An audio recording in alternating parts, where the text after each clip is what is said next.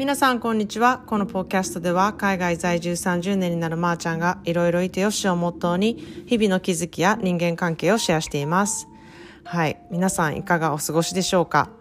私は今週末はこう久しぶりにねいろんな人に会うっていう週末を過ごしています。えっとご存知のようにインスタライブであの行っためいちゃんにまず会いに来ましてでその後あのポッドキャストでもあのお知らせしたことがお知らせというかあの話をしたことがあるベストフレンド D ダニエルのところにあの行きましてでその後またこれまた ベストフレンドシリーズで出てきたジャネットにあの会いに行ったりしてこうめちゃくちゃ濃い時間を過ごしたっていう感じなんですね。で今はあの家に帰ってきたんですけれどもなんと明日からあの LA からこれまたベストフレンドシリーズで話しているあのユカの家族があの皆さんでこうあのうちに来てくれるっていう予定がありましてあの、うん、なんかコロナがねちょっと落ち着いてきてあのみみんなワクチンを打ってこう密に過ごす時間がね増えてきてあの嬉しく思っていますのでちょっとドタバタしているんですけれどもなんかとてもいろんなことをねやっぱり昔から話し合ってきている友達なので、うん、あのすごくその濃い時間がまた私にとってのあの心の栄養になったりとかこういろんな気づきがあったりしてねうん、やっぱり私にとってのこう心の友達っていうのはすごく大事だなっていう重要性をねめちゃくちゃ感じています。なのでこのあの明日からねあのゆかの家族があの来てくれるんですけれども、うん、1週間とても楽しみにしています。で昨日はねあのダニエルの、えーと、お家から私はセルフケアサンデーのねグループコンサルをしたんですね。でまああの1対1でこうみっちりがっつりその人のねコアの部分を掘り出して知るっていうこともねあのすごく重要だと思ってるんですけれどもこのグループでのやり取りっていうのは本当にそれぞれの意見と照らし合わせることができたりとかそういうことから自分の気づきになることがすごく多いんですね。でこれはあのとてもいいエクササイズでこう比べるっていうんじゃなくってああこの人はこういうふうに感じたんだっていうね客観的にすごく思うことをあの実感できることができるんですね。なのでめちゃくちゃいいメンタルエクササイズだなっていうふうに私は思っています。でそして私はすごい本が大好きなのであのまあ、アメリカでもねブッククラブっていう名前のこう読書会があるんですよね。で私もアメリカのそのブッククラブに何か何こう何個かあの参加してみたんですけれどもやっぱりこうなかなかしっくりいくブッククラブっていうのがなくてちょっと困っているところだったんですね。でこうブッククラブっていうのはこう課題の本をみんなで同じ本をねみんなで読むんですよ。あそれぞれ読むんですけれども。で読み終わったらみんなこう集まってその本のことについて話し合うっていうそういう会なんですね。なんかめちゃめちゃ本好きオタクの集まりみたいな感じなんですけれどもそのストーリーがこうどういうふうに自分の中で映ったかとかどういうところが印象的だったとかいうことをねこうみんなの前でアウトプットするんですよ。でそういう会なんですね。でこうアウトプットすることによってそのストーリーがこう本当によりよく自分の中で残るしあの本読んだけど何やったっけなみたいなことがあのアウトプットすることによってそれがほぼなくなるんですね。で、うん、なんかそういう意味でこう自分にとってのそのストーリーが自分の中にちゃんと残るし他の人の意見を聞くとねあのその人のこともよくわかるしへえこの人こんな風に思ったんや自分はそういう風に一切思わなかったなっていう、うん、なんかこう違う側面私もう前にあの言ったと思うんですけれども同じ花瓶を見ていても見る角度から全然違うっていう話を多分前にしたと思うんですけれどもまさにそんな感じなんですね。同じ本を読んでいるんですけれどもこう見る角度が全く違うから読む角度が違うし感じる角度も違うのでこういう考えの人がいるんだっていうことをすごく気づくいい機会なんですね。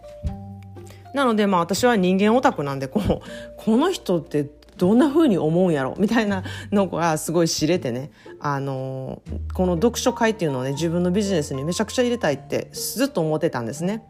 でそれがやっぱりこう実践できたっていうことが本当に嬉しくってあの、まあ、私の大好きな本をピックアップしてそこからまあまず1対1でコンサルをして自己分析をしてその人の価値観をこう知って、うん、どういったところに悩みを感じたりとかどういったところがこの人の強みで、うん、それをねあの生かしてどうやって克服しているかっていうことをあのまずこのストーリーを読んで感じたことをアウトプットしてもらったりとか私がそれについて質問したことからなんかいろんな気づきを得ることができるんですね。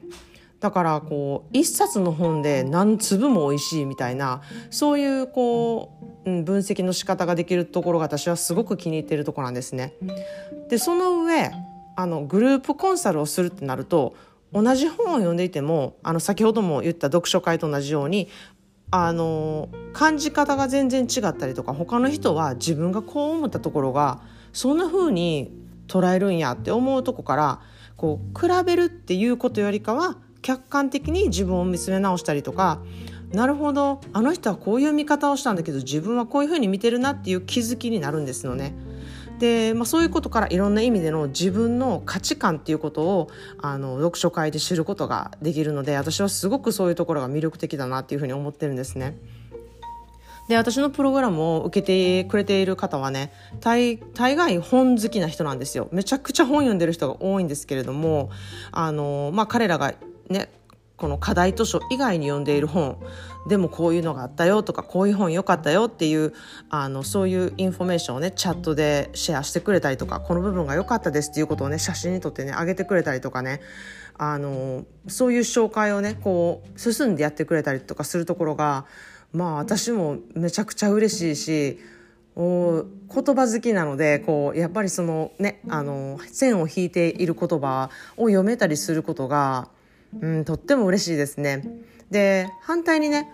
あの本がめちゃくちゃ苦手ですっていう方もいて、まあ、今回は頑張って読んでいただいたんですけれども、まあ、その方からも私はすごくいい気づきがありましてあの、まあ、いろんなショートストーリーがある本なんですけれどもその中からいくつか選んであのいただいたんですけれどもその選び方がこうパラパラっとめくっていいなって思った言葉とかパッと目に入った言葉からあの興味のある章を選んだっていう理由を聞いてね